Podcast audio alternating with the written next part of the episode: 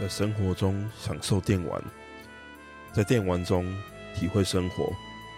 大家好，欢迎收听电玩善哉，这是一个由两位电玩大叔所组成的 Podcast 品牌。接下来为您带来的是由我金属所主持的漫游无止境。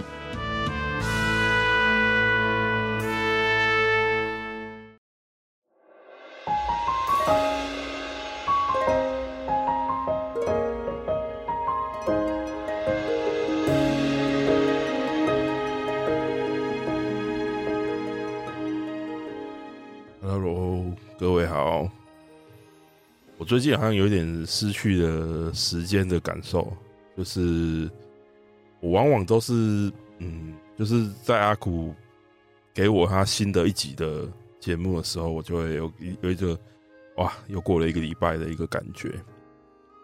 但是呢，最近因为阿苦也休息嘛，他最近也是蛮忙的，而且他他的 YouTube 频道最近也蛮认真的在做一些影游戏的影片，这样大家有兴趣也可以去。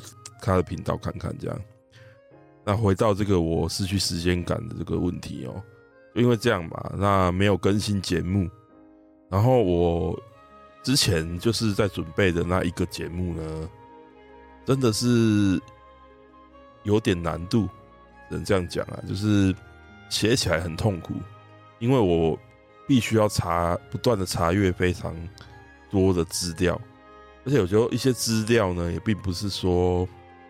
网络上随便找找就有的，我可能要透过一些影片，或者是我自己手边的一些文本，就是一些攻略本啊什么的，我才能够有有有这样的资料。而且，呃，这牵扯到的一些内容又过于复杂，那我都很需要去思考，说到底要怎么去组合，怎么去讲它，那就造成说好像。时间就这样流逝了。虽然说我好像一两哎两两三周前吧，有更新一集啊，就是因为那个呃《Wild Arms》就是《狂野历险》跟《暗影之心》《Shadow Hearts》的创作者们，他们就是开始了他们新游戏的募资，而这些游戏的游戏风格呢，都很容易让大家可以对想象。连接到他们过去的这些作品，那因为我自己很喜欢这两款作品，所以说我就想说，那那时候那时候当时是有一个冲冲动，是说啊，我那一天一定要做完我当时原本预计的的内容。但是后来看到这个消消息之后，我就想说，好了，不然插一集比较简单的，我也不用做太多准备的集数。结果呢，这一集的反应不太好。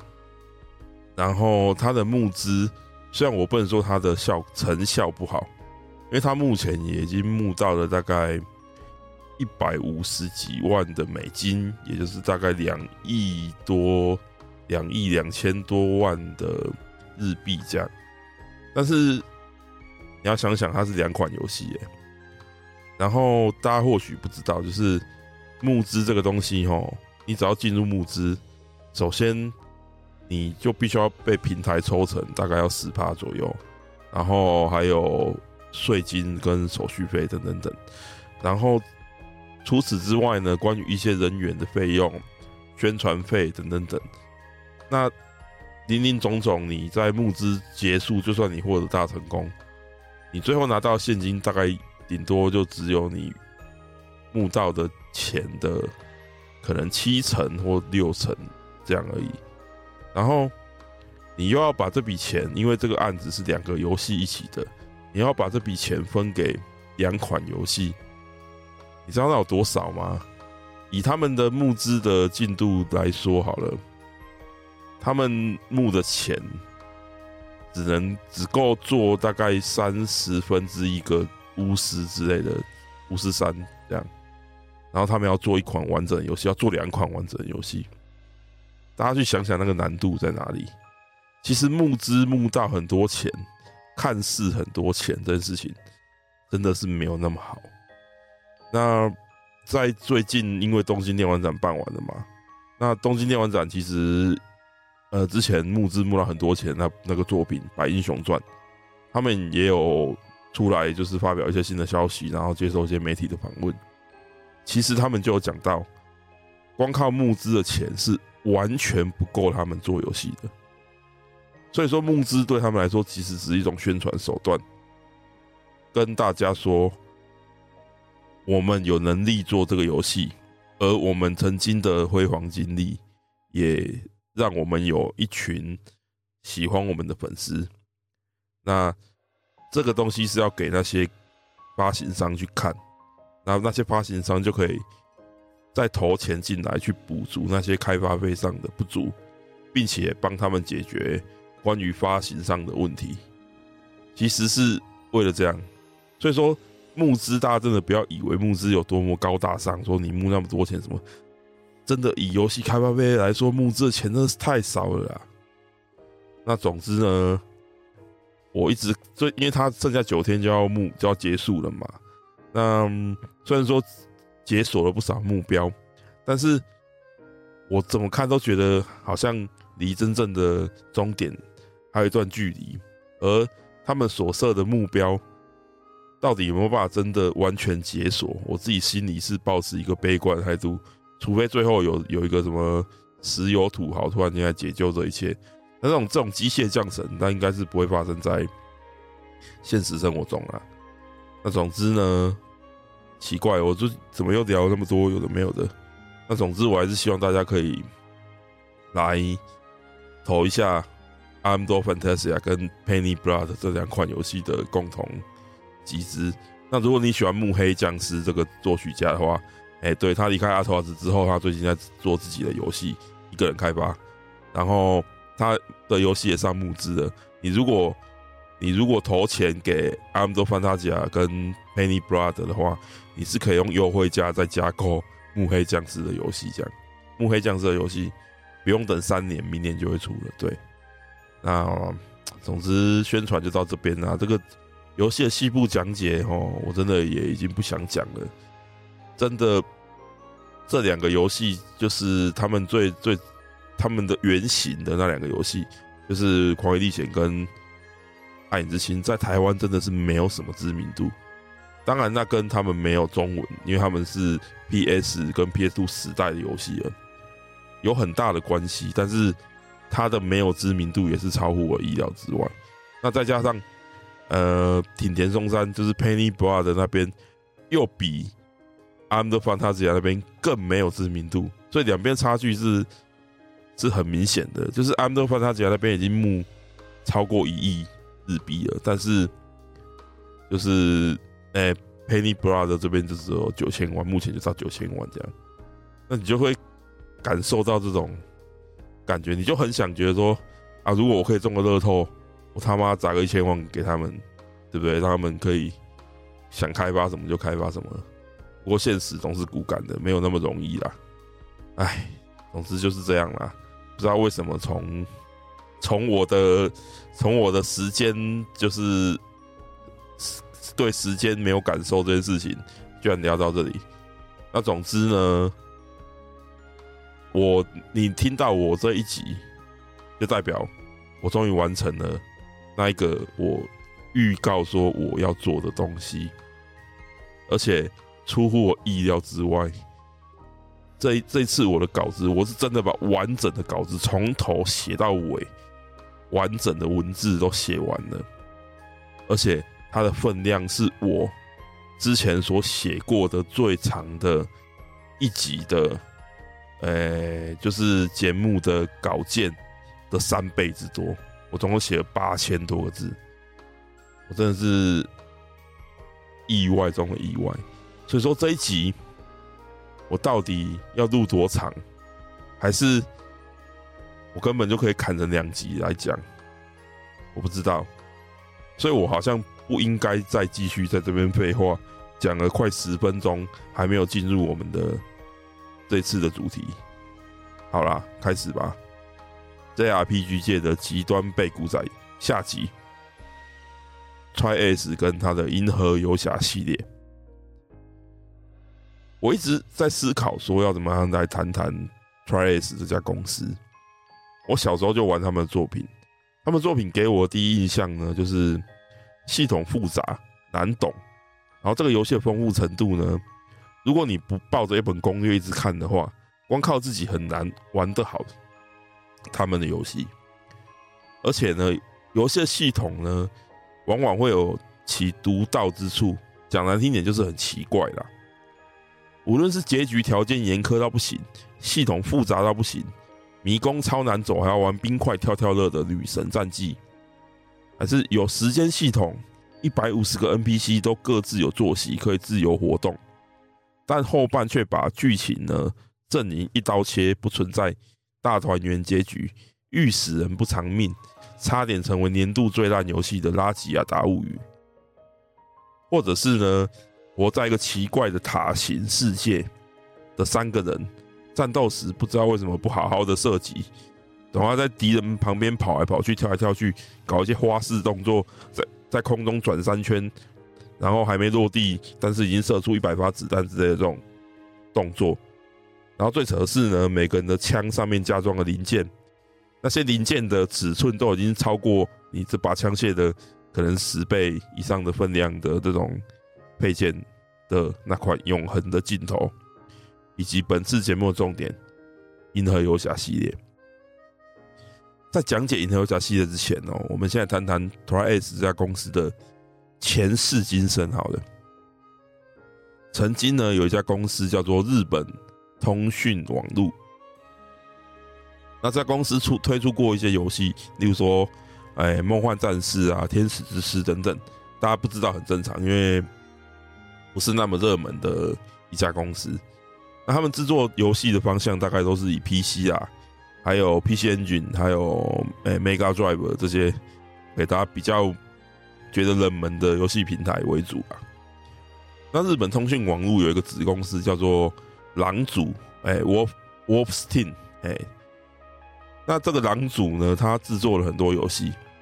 那时间来到九零年代呢，狼组它有一个游戏的企划叫做诶、Tale Fantasia。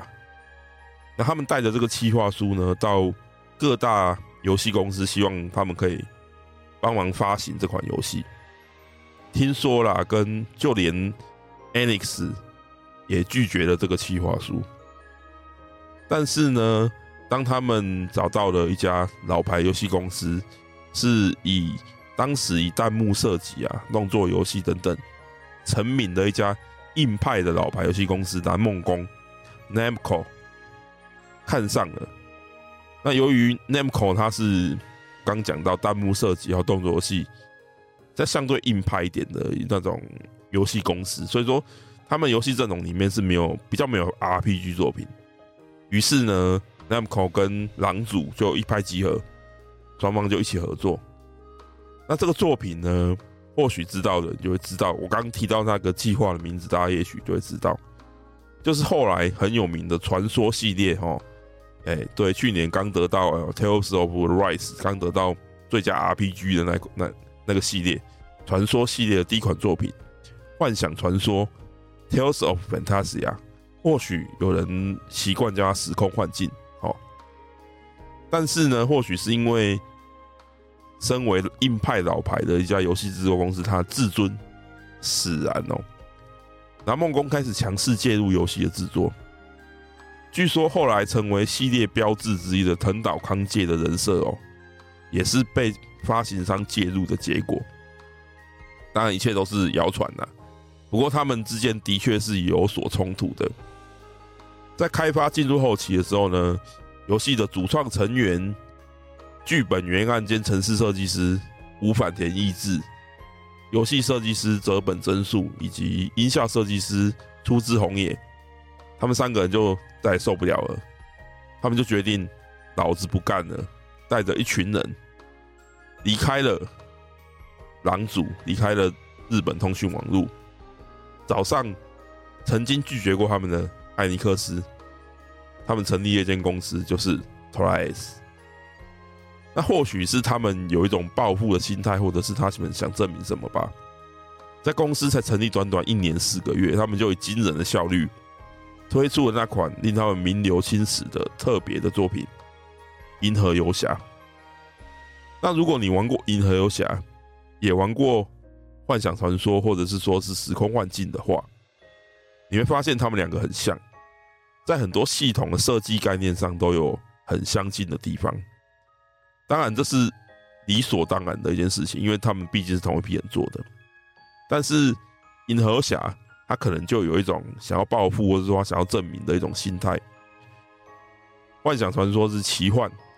银河侠就做一个科幻加奇幻，幻想传说是二维的即时动作系统，那银河侠就搞了一个三维平面的即时动作系统。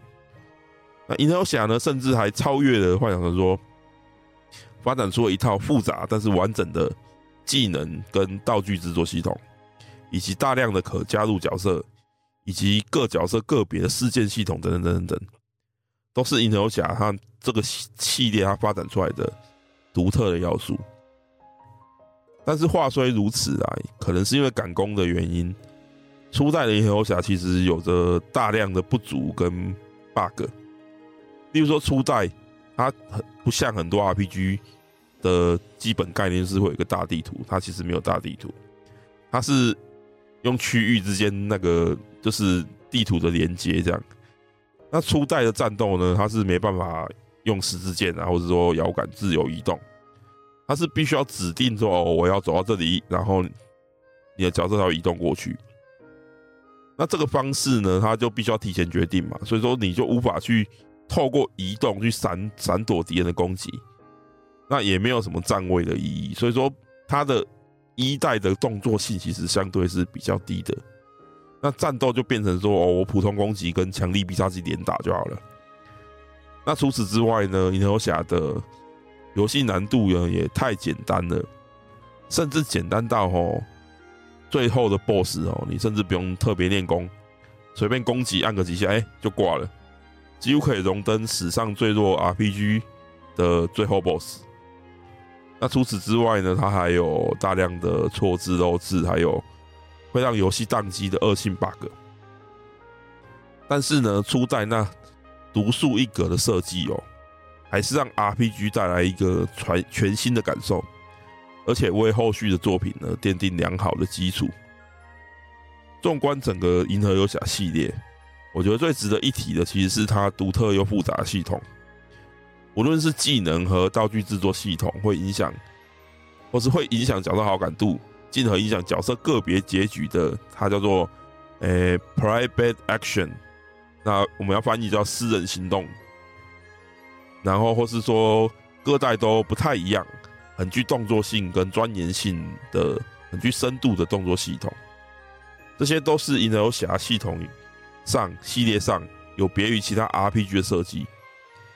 那我接下来想就是解析系列作品的每一代的系统，让大家可以从它最具特色的系统面。去理解作品的风格以及历代它到底有什么样的进步。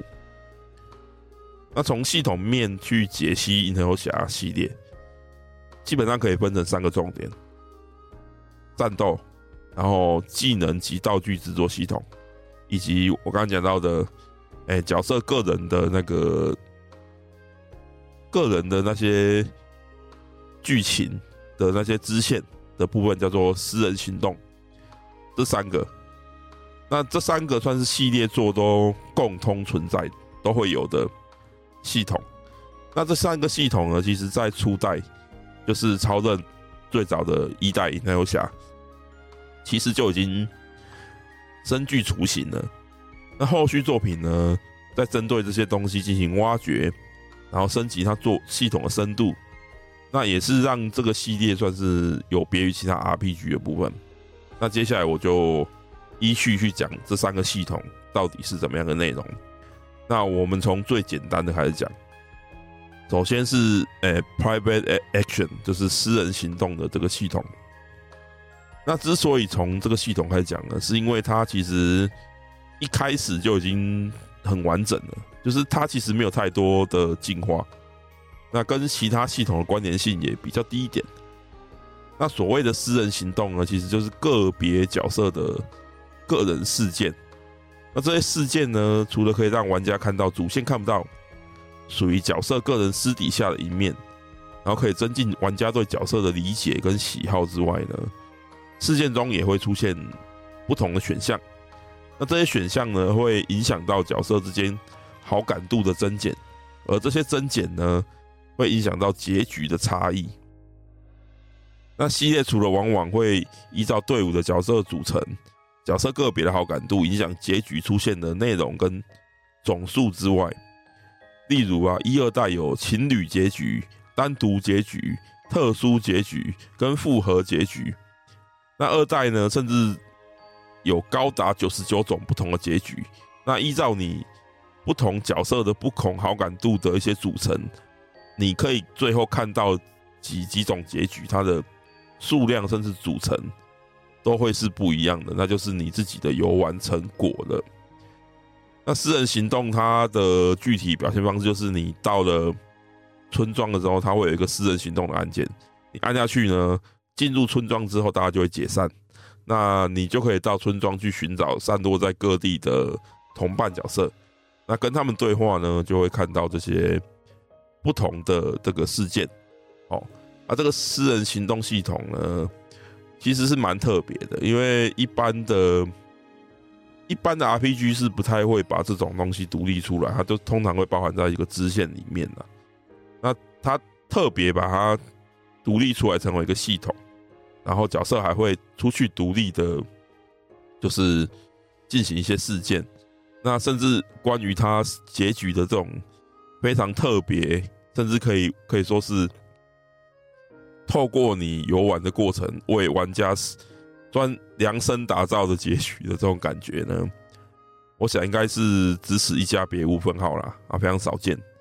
不过这个东西，嗯，老实说，我自己个人觉得我不太喜欢这种东西，因为光结局，例如说二到九十九个，我都觉得 有点不爽，而且有点烦躁。那我到底要怎么样才能看到我自己认为是好的结局？那这个东西。就看大家自己的的喜好啦。不过历代来说，我觉得这个私人行动的怎么讲差异性啊？老实说，在以历代的进化来说，它其实是越往最新的代数，它就比较简化。像二代九十九个，那已经是有点极限的啦。那其实越近的，它其实就几个几种结局。所以你稍微看一下攻略。那甚至好感度，它是可以用一些道具，后期的作品它是可以用一些道具去进行调整的，所以说这个部分的呃重要度可能会有所增减。这样，那总之私人系统、私人行动系统，哦，那其次呢，就是算是最重要之一的系统吧，战斗系统哦。所有的 RPG 最重要都是战斗系统，而战斗系统呢，更是银河侠系列作里面的。算是重中之重了，那应该也是大部分人会提到银河侠会想到的部分，因为它的系统就是很特别、很复杂，然后动作性又很高。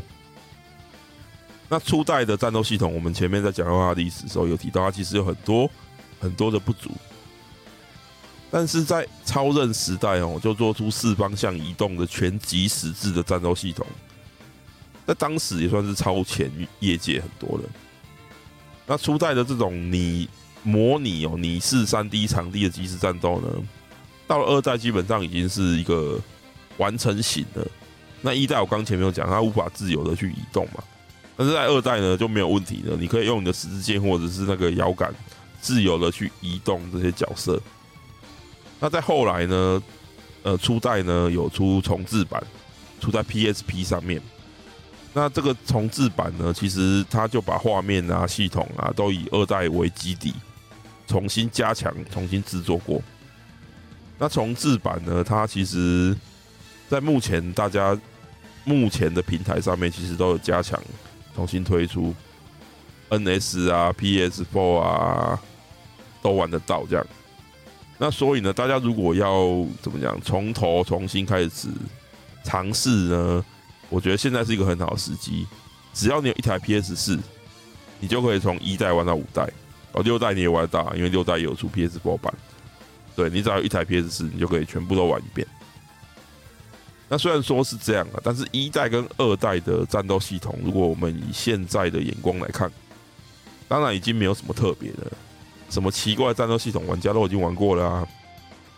那是因为在当时时代限制之下，即时的这种战斗，在当时算是比较不容易实现的一种一种东西，所以在当时他们，所以这个时代的原因呢、那但是呢。因为前两作它其实就已经完成了一套很完整，但是又很繁复的技能系统。那这这这套技能系统下面呢，可以对角色进行蛮具自由性的养成，所以呢，它跟战斗系统互相搭配，甚至还有一些技能等等，在战斗中会发生的一些被动技能、主动技能等等。所以，其实你现在如果再回头去玩一二代。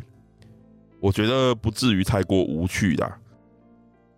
当然，这是在你对系统有一定程度理解的情况下。那关于这个技能系统呢，我们之后再说哈。那到了三代呢，可以说是达到了系列做的最高峰。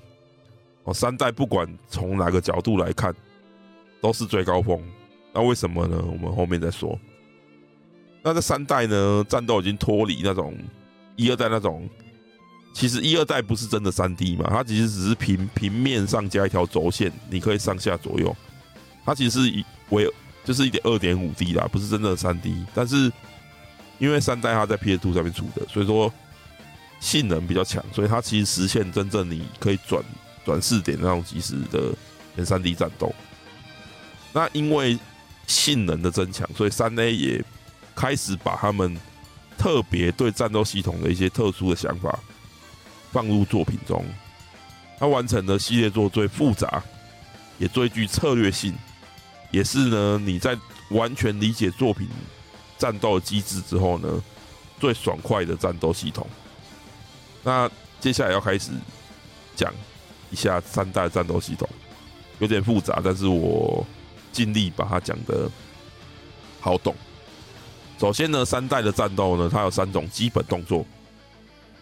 小攻击、大攻击跟防御，那这三个三三种动作呢，其实就是剪刀石头布，它互相克制。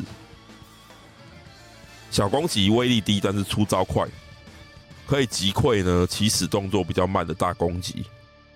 大攻击威力高，但是出招慢，它可以打破你的防御，但是呢，它很容易被小攻击给击溃，甚至被你的垫步给闪掉。然后呢，在你的 Guts 值全满一百趴的时候，受到小攻击可以触发防御，让它无效化。那 Guts 值是什么呢？我们后面再讲。那在你触发就是防御的时候呢，会同时触发叫做 Counter Aura，就是一种光波，就是反击的光波，它会有攻击或是辅助的效果，你可以自己设定啊。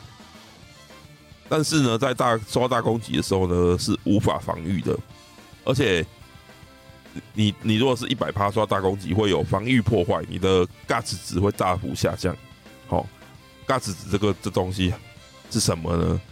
就是玩家在战斗中会有三种数值，大家最熟的就是 HP 嘛，被打会减少。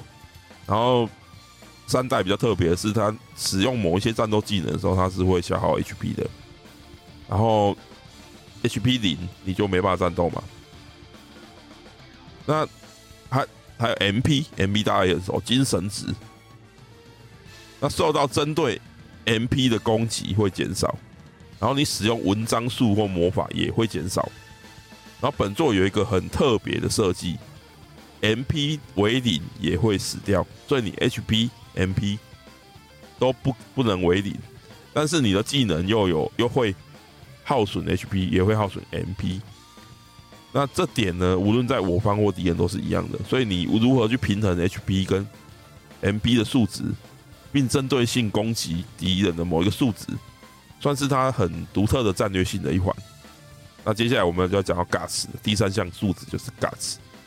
Guts 呢，就是行动力的数值，它是以零到一百的百分比去表现，就是零趴到一百趴嘛。那你每行动呢，它会消耗 gas，那消耗到零呢，你就暂时无法攻击嘛。但是你站着不动它就会恢复。gas 全满的时候呢，可以防御。那防御被大攻击给防御破坏的时候呢，，gas 会减少五十八。那小攻击被防御给无效化，因为敌人跟你一样，就是这套战斗系统，敌人跟你是遵守同一套逻辑的。那如果你打小攻击被敌人的防御给无效化的话，你的嘎子会减少三十趴。那你用你的防御把小攻击对方小攻击无效化之后，嘎子会减少一趴。好，到现在应该还可以理解吧？小小攻击、大攻击、防御三个相生相克，没有相生啊，相克。然后 HP、MP 跟嘎子三种数值，HP、MP 变成零会死掉，那嘎子就是行动值。那除此之外呢，你还有技能嘛？就是战斗会放一些技能，大概就是必杀技的意思啊。那战斗技能呢，可以设定成大攻击或小攻击。哦，你可以自己去设设定。那克制的逻辑跟普攻是完全一样的。那当然，你的技能也是有分近距离跟远距离，所以你最最多就可以设定，哎，近距离的大攻击、近距离的小攻击跟远距离大攻击、远距离的小攻击，总共四处。那技能呢？它有 CP 值的设定，就是你身上可以装的技能，四个四个技能总和 CP 值不能超过十五。那使用技能会耗损 HP 或 MP，跟你的技能所使用技能类型有关。那跟前作一样，技能有熟练度的设定，熟练度越高，效果越好。好，这个部分应该我记记得没错的话，从时空幻境，也就是幻想传奇一代。就有了哦。那三代战斗系统其实就是要结合这三种互相克制的攻击防御的动作，以及在 HP MP 的使用及耗损上维持平衡，并注意行动值 Gas 的消耗跟恢复，是很有战略深度的系统。还有哦，你如果战斗呢，它有个热血计量表，它会有一就是会获得战斗的红利。然后技能取消连段，就是说，诶，你放技能放到一半的时候，你再按出，你再按下一个技能，它可以取消前一个技能，它会有取消的红利等等等，就是会变强啊。那这些系统，这些系统呢，这些红利的系统，就是累积热血计量表满了之后，你做某些动作，会让你得到不同的红利加成。这种，那这些系统在。战斗变复杂，同时也让玩家爽度提升。但是呢，呃，三代在最早最早的版本出版呢，它在战斗平衡上还有游戏的 bug 上有很大量的问题啊。这也算是三 A 的一个小问题，大问题我也不知道它是什么样的问题。总之，三 A 游戏还蛮多 bug 的。但是呢，在一年后，三代推出了导演版，然后把这些问题都修正。那再增加更多系统的修改，加上更多的红利加成，让大家玩起来更爽快。所以说呢，三代导演版就是怎么讲，系列最高峰、最棒的系统的最终的完成版。就是总之，三大系统就是很复杂，但是又很有趣，又很爽快。那这是为什么三代很棒，但是另外一个方面，它又被人家唾弃？这些事情我们后面再谈。好，那希望我这样讲三代的系统，大家可以有所理解。那三代这个系统呢，在后面的有一代，它又被再来拿来用了一次，但是那一次造成了很惨的一个惨剧。好，晚点再讲。好，四代呢，游戏开始进入 HD 四代。四代最早是在 S 八是三六零上面推出的，然后后来出了 PS 三的。诶、国际版也是，总之就是完诶、完全完成版导演版，总之就是更好的版本。那三 A 在四三四代里头呢，又换了一套全新的战斗系统，跟上次复杂的操作哇，还有三种三种不同的按键，大攻击、小攻击什么的，跟那个比较不一样。它又回归一二代的基础，就是攻击就简化成你只有一个按键就是攻击啊，然后再搭配上本作有些独有的战斗系统。四代呢，它战斗系统分成两个方面，一个叫做 Side Out，一个叫做 Rush。那 Side Out 如果要翻译的话呢，或许可以翻译成消失在视野的意思。当你按住本作独有的跳跃键，它会进入一个塞奥的准备状态。然后呢，在当你被敌人锁定哦，你被敌人锁定之后，你身上是会有反应的。在在你被敌人锁定之后的适当时机呢，你放开跳跃键，在成功的时候呢，你就可以瞬间闪到敌人的身后。然后成功之后呢，敌人就会哎，你你跑去哪里了？然后他就会。有一种惊吓的感觉，然后就会进入一个叫做 “side off” 的状态。总之就是他没看到你的，然后敌人就会傻住，然后在他身上的惊叹号消失之前呢，他就会是待在那边静止不动的状态。此时你只要打他，必定暴击。当然了，你如果可以一直 side out，那敌人就一直给你暴打，太爽了吧？当然是不可能有这种事情的，对不对？有部分敌人是可以对塞奥进行反击的，哦啊，这个这种敌人呢，就是他的他敌人周围会有一个塞塞印的 icon 啊，那这个 icon 呢，它会是红色的，而不是一般的黄色。黄色的敌人你他是很很简单，你就可以直接塞到他身后，但是红色他会反击。那这种敌人呢，你只要进行塞奥，你就不要，你就会被他反击。哦，啊，要反制他只有两种方式。哦，就是第一种呢，是他在敌人在攻击你的动作的时候，他在打你；他在动作中的时候，他没办法反击嘛。那这时候他的那个身边的那个塞印的那个框框会闪烁，这个时候塞奥他他是不会反击的。但是呢，因为某些敌人的动作的攻击速度很快的，所以说你可能会很难达成这件事情。那第二点呢，是运用一个叫做 Beat S 的效果，它可以做它它的有一个技能叫做双重塞奥，就是我塞奥过去，他要反击我，我再塞奥一次。好，啊，Beat S 是什么呢？我们晚一点再讲。好，那刚才前面讲到，本作四代的战斗系统主要是塞奥跟 Rush。那我们来讲 Rush。那 Rush 是什么呢？Rush 模式呢是指当玩家进行一直维持塞奥的动作啊。或是攻击敌人啊，或是你被打啊，这些动作的时候呢，它会累积一个叫做 Rush 计量表。那 Rush 计量表一百趴，它会进入 Rush 模式。那这个时候呢，移动速度会提升啊，攻击速度会提升啊，暴击率也会提升啊。那外加你攻击绝对会命中的效果，总之就是爆气的感觉啊。但是敌人也是有 Rush 量表的，他也会进入 Rush 模式。所以当他 Rush 模式开起来的时候，你就要小心了。然后呢，在 Rush 模式一百趴的时候呢，你如果使用诶银河游侠系列一个算是特别系统，叫做 Link Combo。Link Combo 就是它技能可以做连段。那在系列作里面都是以一个道具，它是一个装备品这样。你只要装备那个装备品，你就可以把技能连起来，就是可以累积段数啦。那在你 Rush 量表满的时候呢，你用 Link Combo。它就会发动 Rush Combo，那计量表会瞬间砰归零，但是你的火力会提升两倍。然后如果你联系是成功的话，你还可以继续跟附近的伙伴一起联系，那最多可以放出七次的必杀技，算是一个很强的这个攻击方式啊。那 Rush 大概就是这样。那刚才前面有讲到 Beat。在四代里头呢，Beat 是一个它能够改变角色特性的一个系统，它是一个角色的一个算是属性啊，它是从选单可以选择的，每个角色可以去做调整。它总共有三种，总共有 Beat S、Beat N 跟 Beat B。那 Beat 除了 Beat N 以外呢，其他都累积战斗次数，它会升级，然后升级之后会有各种附加能力啊、技能等等。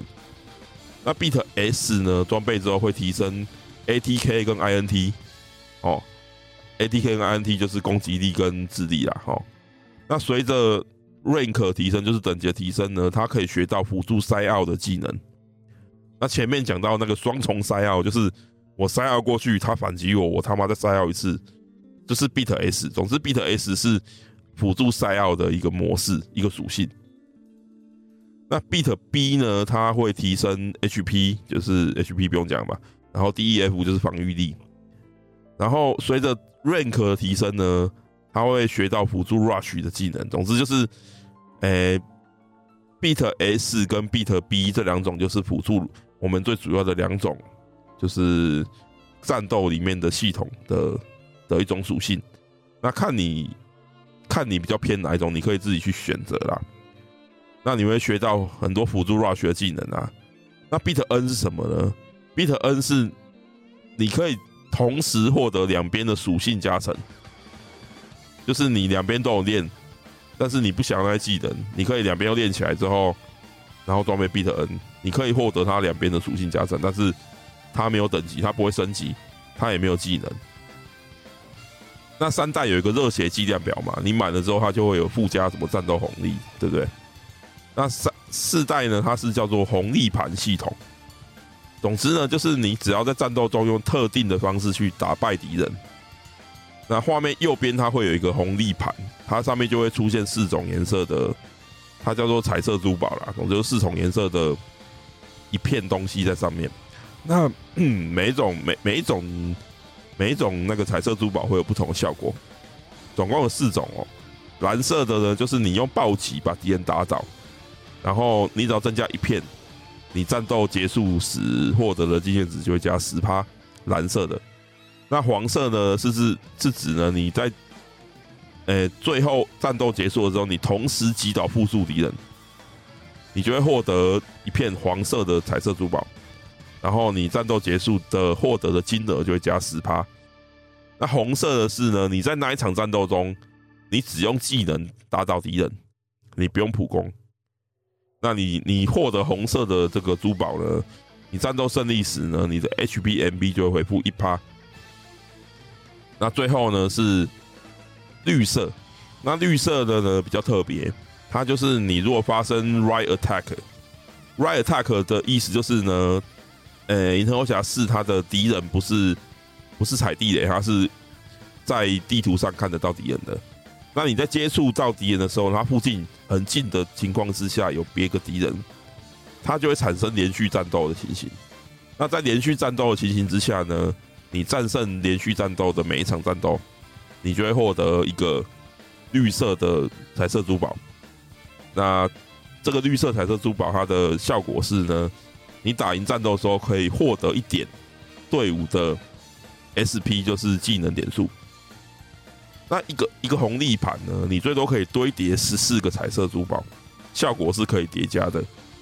但是呢，如果发生操作角色受到暴击，就是你被暴击打到，或者是你有角色死掉，或者是你逃跑，你堆叠的珠宝就会崩崩掉。但是如果你中间有，例如说你有，诶、六个六个同颜色的珠宝叠在一起，例如说假设啦。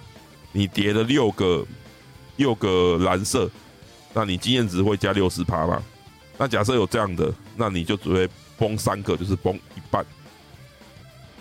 那四代的战斗系统呢？虽然不像三代那么繁繁杂复杂又爽快，但是相对来说，它也蛮考验你的一些反应能反应能力，也是很独特的这个战斗系统啊。那四代的战斗系统其实。评价也不错。好，那接下来讲五代。五代就是比较争议的一代了。那五代战斗系统呢？它其实是拿三代的，诶、三动作的互相克制的那种战斗系统的一个简化版，然后外加一个叫职能，就是职业的一个强化要素。但是呢，我不想多提五代战斗系统的细节。我相信大家也对五代的评价有所耳闻，所以呢，我们来谈谈的是为什么五代跟三代明明是同系出同源，就是五代的系统明明是从三代那边过来的，但是这个系统为什么在五代就崩坏了？哦，明明这个系统在五代三在三代就是很很受好评啊，但是五代为什么会被骂成这样？五代战斗系统呢，最大问题有三个，一个就是三方相克无效化，第二个就是双破斩至上，第三个就是过度华丽的特效。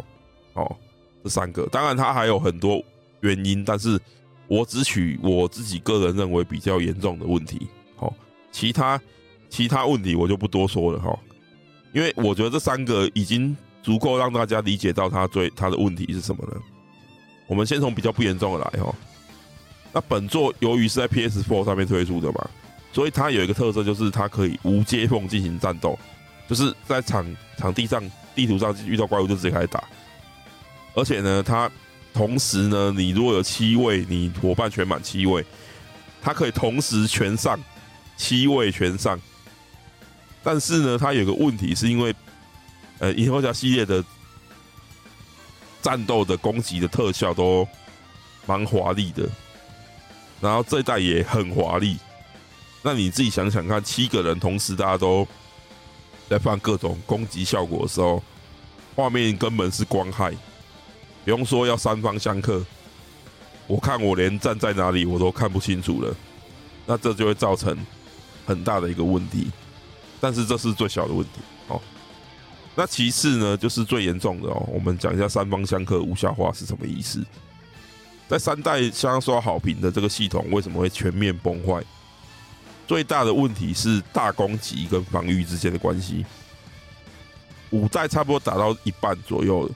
有很多敌人的大攻击的攻击速度跟攻击范围都异常的又快又大，那不管你是什么克制关系，这些大攻击哦，根本在你发动攻击前就先把你打打到了。特别是 BOSS 啊，这种大型敌人，又快又广又痛就算了，这些敌人还霸体，啊、请问我是要怎么克啊？那五代呢？它的角色的 MP 相对于历代都比较多一点。然后技能的 MP 又低，所以你可以技能一直狂放放到爽。但是呢，五代的技能哦，不管你设成大攻击还是小攻击，你出招速度是不会有任何变化的。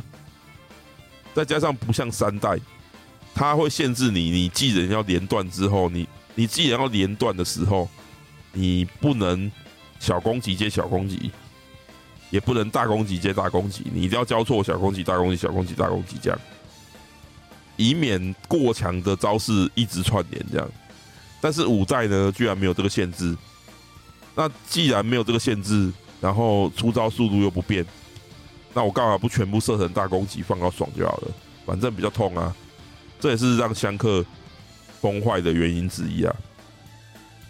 那最后呢，讲这个跟相克崩坏也有相关性的一个双破斩智商的问题。双破斩呢，算是大家有玩历代应该都很熟悉啦，因为这是历代都会出现的，算是主角学到的第一招，这样，跟那个传奇系列的魔神剑一样啊。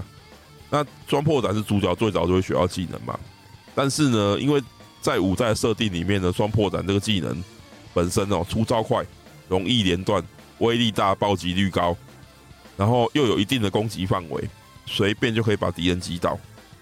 那因为它太强了，它性能根本强到靠背，再加上前面讲到的相克崩坏，那我干嘛要再学新的技能？为什么要再用新的技能呢？因为第一招就已经是最强的一招了啊，那后面的技能根本就废招。哦，五代问题还有很多啊，真的是罄竹难书。虽然这个作品还是有一些优点，然后画面很漂亮，然后，哎，樱庭瞳的 BGM 也是蛮好听的。就像前面讲到，它无接缝战斗，而且同时可以很多人同时上场，这些在一开始游戏还没发售前，我们都觉得它是优点啊。这些都有展现出他们的一个创作的决心，但是不知道为什么会造成战斗的欠缺打磨跟平衡度的全面崩坏，然后一切都失去了意义，五代就变成系列作中的黑历史。虽然我还是有听过一些其实没有玩过系列作的人认为五代玩起来还可以还行，但是确实那些问题让他们辛苦设定的那些战斗的规则其实都没有任何的意义了。哦，那这就是银河侠系列作的一个战斗系统的一个介绍。哦。那接下来呢，我要讲到一个算是银河侠系列之中蛮重要，但是你不玩这一块，其实并不会有什么影响。但是你如果会玩，那这个游戏对你来说会变成会有另外一种乐趣，而且会变得很简单的一套系统，就是它的技能系统跟道具制作系统。好，那这个系统呢，刚才也讲到，如果你会用哦，游戏难度会改变。好啊，这是技能系统跟它派生的道具制作。那这个部分呢，我就讲一二代跟三代就好，因为这是系列作中。比较完整体系的两代，呃，不是两代，是比较完整体系的两套哦。当然，它的基础是在一二代就立下基础，然后三代是有在它的基础之上进行一些变化。那我就讲这两个比较，我认为是比较复杂，但是也比较做的比较好的部分。那一二代我刚刚前面讲就一起讲，因为一二代其实一代算是打个基础，然后二代在。依照一代基础在进化上，那这个银河游侠的系列的技能概念呢，蛮特别而且细腻的。光是把我这套系统里面出现的名词都讲一遍，你可能就已经不知道我在讲什么了。那我讲一遍：天赋、技能、道具制作、特技、超级特技。哦，你就觉得说，哎，这些名词的意思不都一样吗？而且这些只是大方向分类而已哦，我还可以再往下细分哦。好，那我接下来就讲过一遍这些名词到底都包含着什么意义。首先是天赋，就是 talent，这个是所谓的角色的特性。那这个角色特性呢，它分为几种？一种第一个是原创性、味觉、灵巧的指尖、设计品味、文采、律动感、音感、喜欢动物。野生的直觉，玛纳的祝福，哦，这些特性的细节我不讲啊，我讲它的逻辑就好。那每个角色呢，在初期呢会分配到一到四个天赋，那这些天赋不是完全随机分配，而是每个角色对各项天赋它会有一些不同的获得几率。那你可以把它视为我们人对某些能力不同的。在能力上的那种，有些人就是比较擅长某一种能力，有些人就比较不擅长，有些人是完全不会。那你可以这样去想想象。所以呢，有每个人都会有一些天赋是他绝对无法获得的。你你是你在这款游戏里面是培育不出全能型的角色的，这样。以以以作品技能逻辑啊，吼。那天赋主要影响的是道具制作跟特技的习得。那其实就是道具制作得特技啦，只是道具制作这大项目当中，它有它有分成会实际制作出东西的，叫做道具制作的特技。那还有一般的特技，还有超级特技哦，那个后面再讲。那它不是单向影响天赋，不是单向影响特技哦，而是双向的。那不止你道具制作特技上呢，它的前置需求需要天赋。天赋的获得也需要道具制作或特技的使使用，听起来好像有点吊诡哦。总之就是除了那些你一开始被分配到的一到四项的天赋以外呢，那你要得到相关的天赋呢，你你要必须要去不断的使用。跟那个天赋相关的道具制作或特技的能力，但是呢，因为你没有这些天赋，所以你当然不可能成功。所以呢，你一直在不断的失败、不断的失败、不断失败下呢，你就几率可以获得那个天赋。那这个行为称为天赋开花。那只要你达成这个天赋开花，你就可以额外获得一百点的技能点数。哦。那当然啦、每个角色对他天赋获得的几率各不相同，也是有可以无法获得天赋了哦。好，天赋这个东西就是这样。那技能呢，跟天赋不同，它不需要才能，技能只要学习就学得会。哦，那你要学技能呢，必须要先到商店购买。那商店它是会分几个大类。我有点记不得了，总之什么战斗啦，什么，诶、总之它有四个类型啊。那每个类型它又分为，比如说什么战斗一、战斗二、战斗三，然后每一个每每一个，比如说战斗一里面可能会有三到四个技能在里面这样，然后你只要花钱买那个技能，你就可以在技能的这个 UI 里面去花技能点数去学习，哦。你点到一级你就学会它了，但是效果可能会比较差，最高可以点到十级。技能呢，可以分成两个种类，一个叫做一般技能，一个叫战斗技能。那战斗技能呢，就是所谓的一有一定几率可以在战斗中产生效果的。那有输入按键生效的，那还有例如说缩短咏唱时间等等等这些这些东西叫战斗技能，就是战斗中有效果的。那战斗技能还有奥义啊，就是必杀技啊，就是大绝。那这个部分呢，你是没办法用买的啦，你必须要去触发特定事件啊，PA 啊，或者是 PA 就是私人行动，那或者是开启特定宝箱，你就还能学到奥奥义。那总之，奥义跟战斗技能这两个，就是它归属于战斗技能里面。那一般技能呢，就是你学习之后呢，它是会影响角色能力的加成。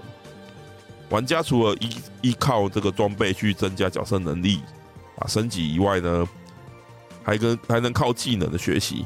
那这个部分因为技能很多嘛，对，你是可以自由去自己思考说要学习什么。那这个部分对角色养成当然是很重要要素啦。但是角色的类型某个程度上是被决定的，例如说这个角色会放魔法，这个角色是剑姬什么的。那总之，你就照这个方向，你自己去安排那些技能的学习。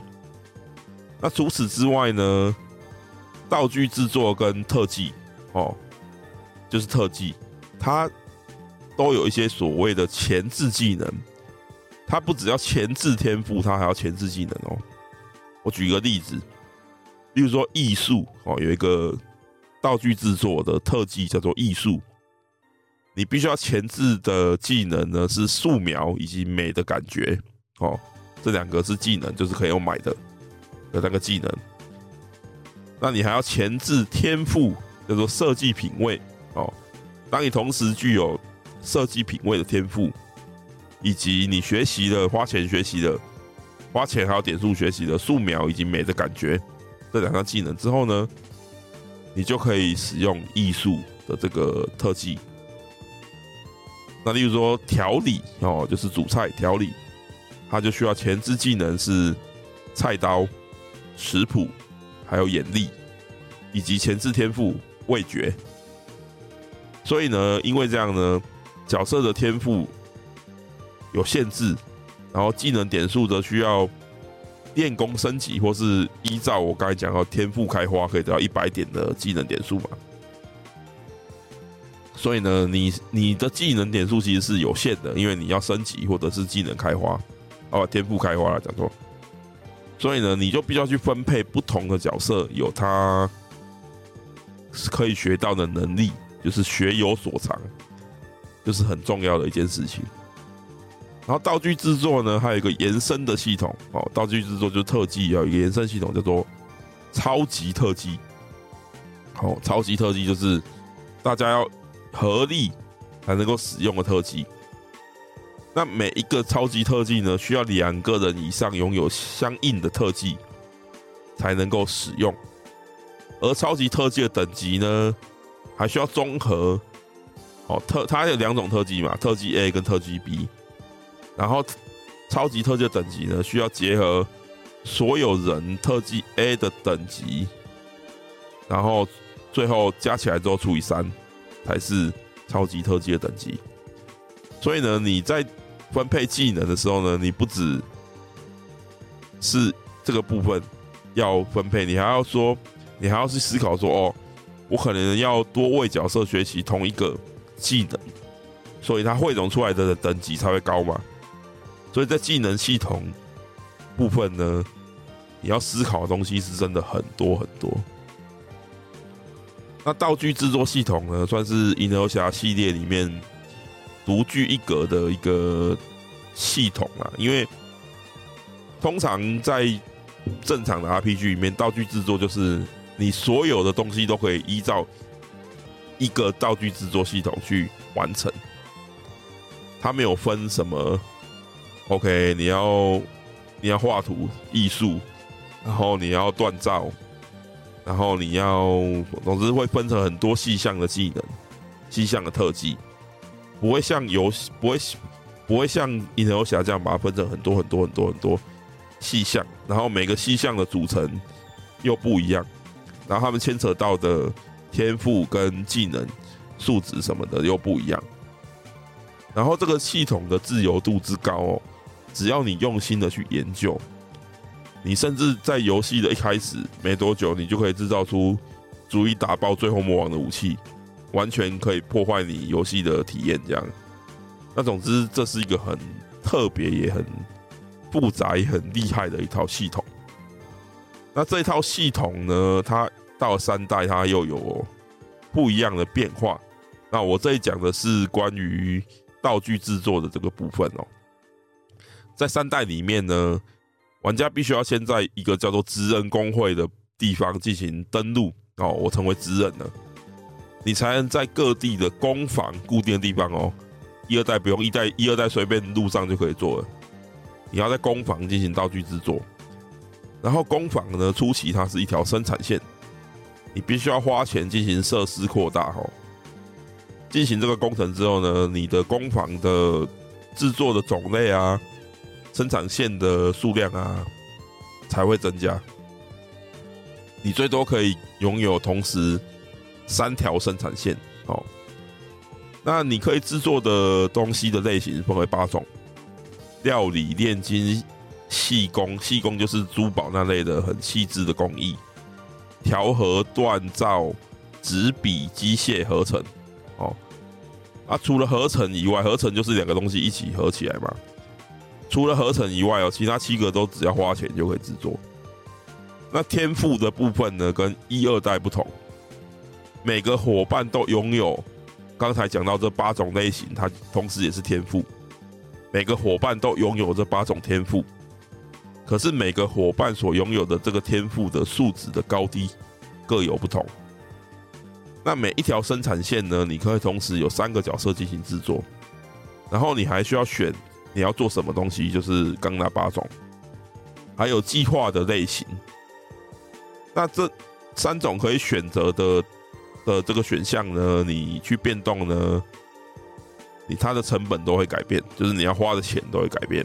然后你确定之后，你就开始制作。那你可以选择计划的类型分为两种。就是原创制作跟配方指定。那原创制作呢，就是你依照你所选的类型、角色天赋的总和、高低成本等等。那在这个类型里头呢，随机进行研发。虽然说是随机的，但是它还是会有一些成本的一些，还有天赋总和高低会决定，诶，这些道具的区间嘛。那这个配方指定的，就是你之前已经开放过、开发过这个道具了，那你可以花素材进行对它进行效果的改良。好，那如果到这里，那这个系统听起来还好，但是呢，复杂来了。你做出来道具呢，你可以进行专利的申请。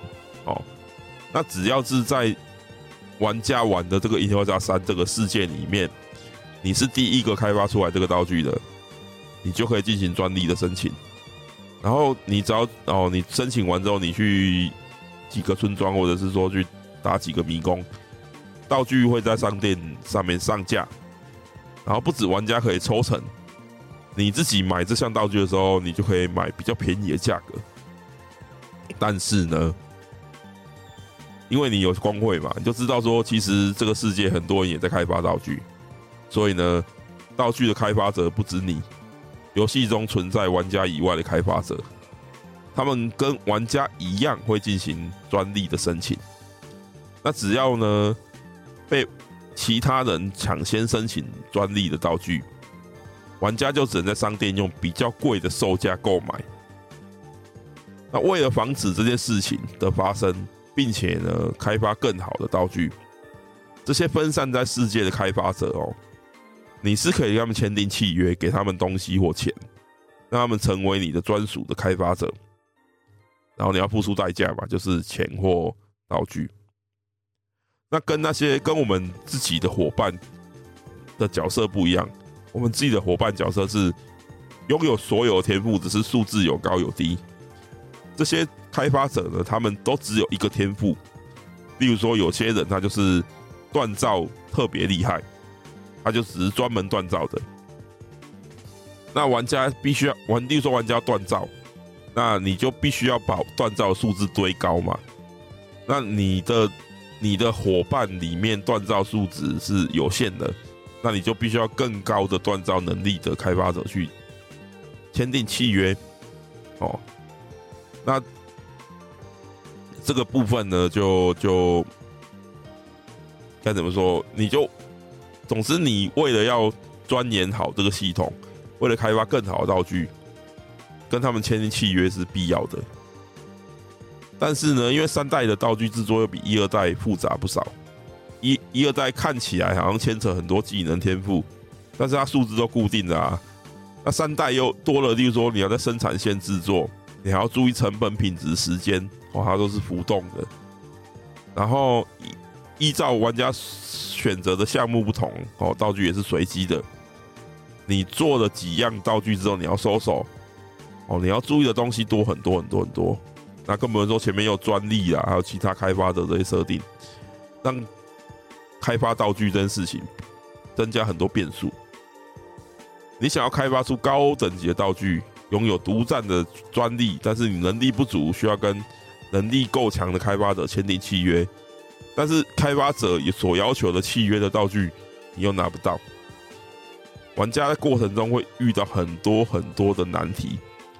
三代的道具制作系统简直可以独立做成一套经营模拟类的游戏。这就是三代。哎，你你想想看，三代战斗系统已经这么复杂了，它有一套这么复杂的。道具制作系统，哦，三代真的是一款很复杂的游戏。那四代、五代呢？老实说，它的技能啊、道具制作啊，呃，比较没有什么进步，反而是比较简化了。可能是为了想减轻玩家的负担吧。所以呢，这个部分我就不多提了啊。哦，好，那最后终于，我终于讲完了每一代的系统了哦。不知道大家听着觉得怎么样？哦，我还没有要讲，我还没有讲完呢，我还有很多东西要讲。那大家听到这边可能会有点疑惑，为什么我一直在讲系统，完全没提到剧情呢？是的，《银河游侠》系列应该是成名的日式 RPG 里面很少见剧情其实不怎么样的系列作品。那历代呢，它的剧情呢，往往都是很随便的。无视伏笔啦，突然间就来个巨大的转折啦！我甚至都很难说有哪一代系统它剧情完成度特别的高。那甚至呢，三代它结局很惊人，毫无铺陈，硬生生斩断系列作剧情发展的可能性，在当时呢，整个也是大炎上。那三代呢，就变成。系列作里面很特别，系统评价最好，但是剧情评价也很差，非常极端的一款作品。那也因为这样呢，在它之后的四代、五代跟最新的还没出的六代，他们十代的设定都只能设定在三代之前，因为三代完全把路给封住了，不可能再出现十代在三代之后的作品。那为什么会这样呢？我就不捏他，大家自己去研究吧。那老实说呢，《银河游侠》就是这么极端的作品啊。它不像是大家印象中的那种 JRPG 剧本至上，但它对于它创造这种特别又有趣的系统，它又是用尽全力的去制作。这也是 Tri-Ace 这家公司给我们的一个印象哦。这么的极端，这么的不平衡。但又是这么的特别，这也是为什么我们这么的爱他的原因的。讲到这边，节目好像应该要结束了，但是哈，我这这这期节目的文本哦，真的写太久了。哎，写到东京电玩展都过了，写到银河侠六体验版居然就这样上架了。哦啊，最后我就附上一下体验版的心得，以及对本作的一点期待哦。那六代的系统哦，其实可以说是大刀阔斧的改动了一番，感觉上他们其实对五代的副品还是有感觉的啦，所以用心的制作了一番。它维持了前作难得好评的无接缝的形式，但是呢，它朝纯动作的 RPG 又迈了更大的一步。那这个战斗系统的核心呢，主要在它有一个机械生命体叫做丢马。那环绕它有一套叫做“诶 Blind Sight 盲视系统”哦。那这个系统我就不解释它什么意思啊。我从系统上来讲哦，你按下 R one 或是 RT 就是那个按键哦，大家应该知道。那丢马呢会产生。让攻击无效化的护盾。那在你只要放开 R one 或 RT，总之那个按键，你会往前冲刺，使出一套叫做 VA 的突进攻击。那这个突进攻击呢，你在途中是可以突然进行转向，突然回转。那如果你突然间回转，当然你撞到敌人的话，敌人就会受伤嘛。但是你如果突然回转，那这时候敌人如果对你有仇恨值的话，他就会突然间丧失目标，说：“哎，你跑去哪里了？”那敌人就会静止不动，哦，就会吓到，然后你就可以这时候进行攻击。那你闪，突然间回转，让敌人丧失目标，静止不动，这个叫做 blind sight 盲视，哦。但是呢，你发动 VA 需要一定的距离才可以回转成功，不然的话，VA 还还蛮快的，而且你太近的话，你可能没有办法那么快的去反应。所以呢，你必须要在护盾发动之后呢，进行注意敌人的仇恨值嘛，然后进行 VA 及 Blind Sight 的发动。所以整个看清整个战局啊，然后抓准正确的时机，其实是相当重要的一件事情。那除此之外呢？发动 VA 呢，需要 VA 的量表；发动连续技哦，需要 AP 量表。那成功对敌人发动 Blind Sight 的时候呢，AP 的上限会增加，你就可以打更多的攻击出去。那反之呢，如果你被打哦，你 AP 的上限就会减少。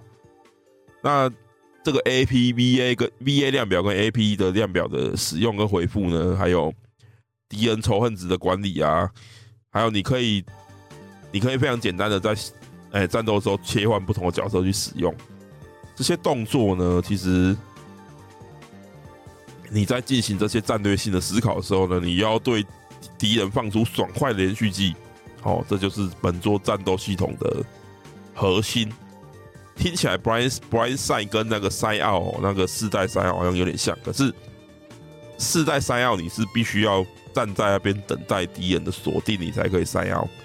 那这一代的 Blind Sight 它是有点主动性的感觉，所以其实概念有点不太一样。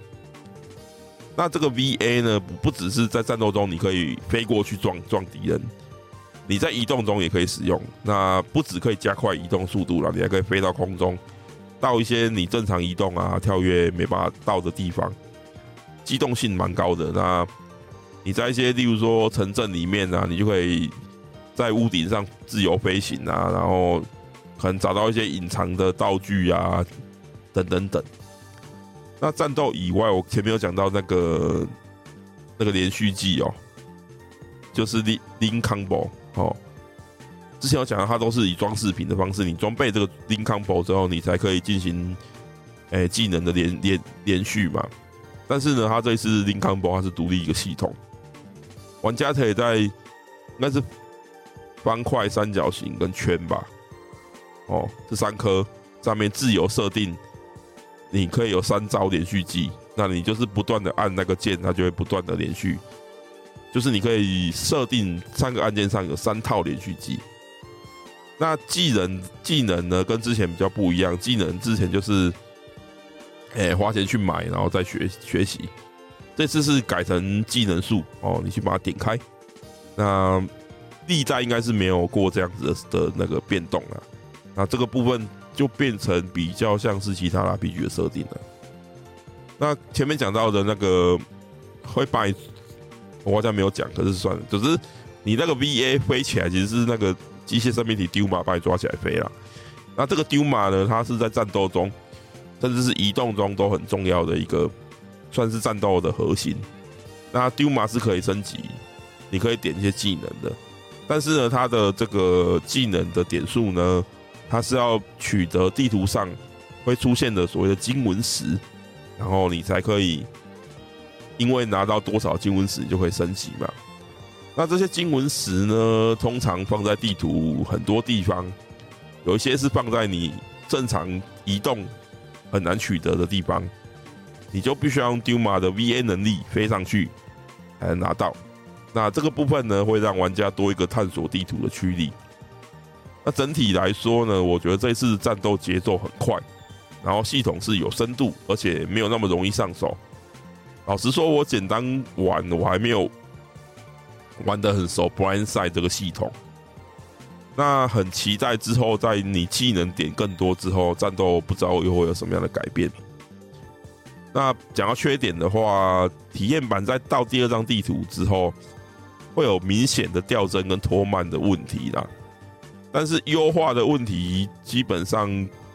总比你平衡度崩坏好嘛，所以这个是这个这个问题的话，之后可以再进行更新去修改就好。我觉得这应该还好啦。那除此之外，大概只有雷主角雷蒙德他的脸部有点太太童颜，感觉建模有点怪。不过我觉得看习惯应该就好了。那整个游戏画面都不错，也给人很好的印象。那在剧情上呢，这一次蛮难得又回归二代，它有一个叫做 Double Hero System，哎、我没记错的话，应该是这个名字吧？双英雄系统。总之就是，哎、本作有两个角色，你是可以选择他们以他们的视角进行游戏的。那总之，体验版只能选雷蒙德啦，但是你正式版你就可以看你要选哪个角色，这样一男一女这样。那。我前面有讲过，这个系列作其实剧情一直没好过。那这一次我觉得蛮特别是，以往剧情都是，哎，银河侠之父、银河侠首席城市设计师、银河侠游戏设计师，同时也是 Tri-Ace 的社长吴坂田义志来进行撰写的。那这一次除了他以外，还加入了两位小说家。分别是打工吧魔王大人的河原聪司，以及诶狗与剪刀必有用的根一俊介两位小说家一起进行剧本的创作。那人物设定安田朗呢，在前一阵子哦，他在推特上发表对六代剧情的感想，他给了剧六代剧情很好的评价。那一般来说，人物设定。这种职位，他通常不太会去发表对于游戏太怎么讲个人的一些评论。那他居然突然间在游戏发发售之前，他就说这剧情很棒，那也让玩家对剧情可能可以再有更进一步的期待。那老实说，我玩的体验版，我也觉得它的前期初期的过场也是算是历代里面比较认真的。那其实还感觉还不错，所以说希望啦，这次的剧情加上了两位小说家的合作，可以更好哦。那成为系列难得有好剧情的代。那总而言之呢，在本代呢六代的公布的情报、制作群的访谈以及体验版的实际游玩的感受上，我都觉得蛮好的。那如果他们搞成这样了还毁掉，那我也真的没办法了。但是老实说，系列做真正毁掉的大概也只有五代，所以我还是对他们是有有所期许的啦。吼，总之呢，我已经订好了 Square s t o 的那个限定版了，就等十月底它游戏发售了，真的是太期待了。哦，哇！讲了一小时多哦，真的很长啊！这个内容我写了八千多字，可能讲的有点快，不过大家慢慢听，希望大家可以对整个系列的系统跟它的一些特色有一一定程度的理解，然后那希望大家可以爱上这个系列。那同时呢，也可以有一点不同的怎么讲，对 RPG 的一点不同的的观感，就是说，其实剧情不见得是 RPG 最重要的要素，剧情可以烂，但是它其他部分如果很好的话，它还是可以 cover 的过去的哦。那总之呢，银河游侠这个系列推荐给大家，那六代哦，目前体验版。PS 五跟 S 八的 Series X 跟 S，对吧？应都可以下载的哈。大家有这些主机的话，可以下载来试看看哦。我是觉得还蛮不错的。好，感谢大家的收听，我们下一集节目再见啦，拜拜。